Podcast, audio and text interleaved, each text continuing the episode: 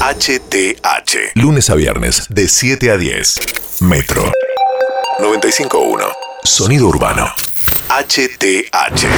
Graciela Ocaña, diputada de Junto por el Cambio y también ex ministra de Salud de la Nación. Que se investigue el vacunatorio VIP que funcionaba no solamente en el Ministerio de Salud de la Nación, sino centralmente en el Hospital Posadas y en el Hospital del Cruce.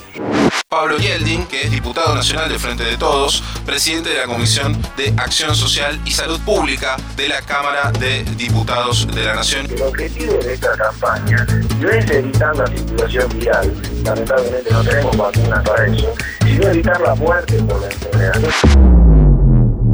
Estamos en comunicación ahora con Mariana Niño, que es médica residente del Servicio Social del Hospital Posadas.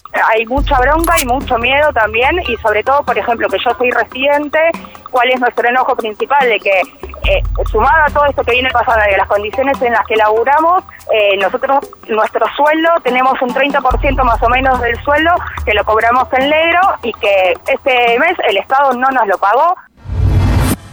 Estamos en comunicación con Nicolás Trota, que es el ministro de Educación de la Nación. La decisión del gobierno en el mes de, noviembre de ubicar a maestros y maestras de todo el sistema educativo argentino como grupo priorizado para acceder a, la vacuna. Estas vacunas de, de, origen chino que estamos arribando al país van a permitir el inicio de ese proceso que eh, implica también establecer un orden dentro de 1.450.000 personas que son docentes, auxiliares y no docentes de todo el sistema educativo, de la educación inicial hasta la educación superior. La abogada Natalia Salvo, que está en comunicación con nosotros. Denunciamos al jefe de gobierno porteño, Horacio Rodríguez Larretra, y su ministro de Salud, Fernán Quirós, por incumplimiento de los deberes de funcionario público, entendiendo que celebraron contrataciones privadas cuyos términos desconocemos, con empresas de medicina prepaga, sanatorios privados y obras sociales, entregándole partidas de vacuna. Esto está en franca colisión con una disposición del Ministerio de Salud de la Nación emitida el 30 de diciembre del año pasado, que fue el día que llegó la primera partida de vacunas. Diego Santilli, el vicejefe de gobierno porteño que está en comunicación con nosotros. Es insostenible el nivel de mentira y politización de las cosas. No, no somos todos lo mismo.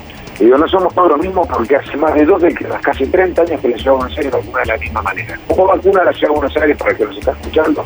Vacuna a través de los centros vacunatorios que tiene la ciudad, más las obras sociales y hospitales de comunidad. Lo que pasó y lo que va a pasar. Hablemos todo hoy por Metro. Metro. 95.1. Sonido urbano.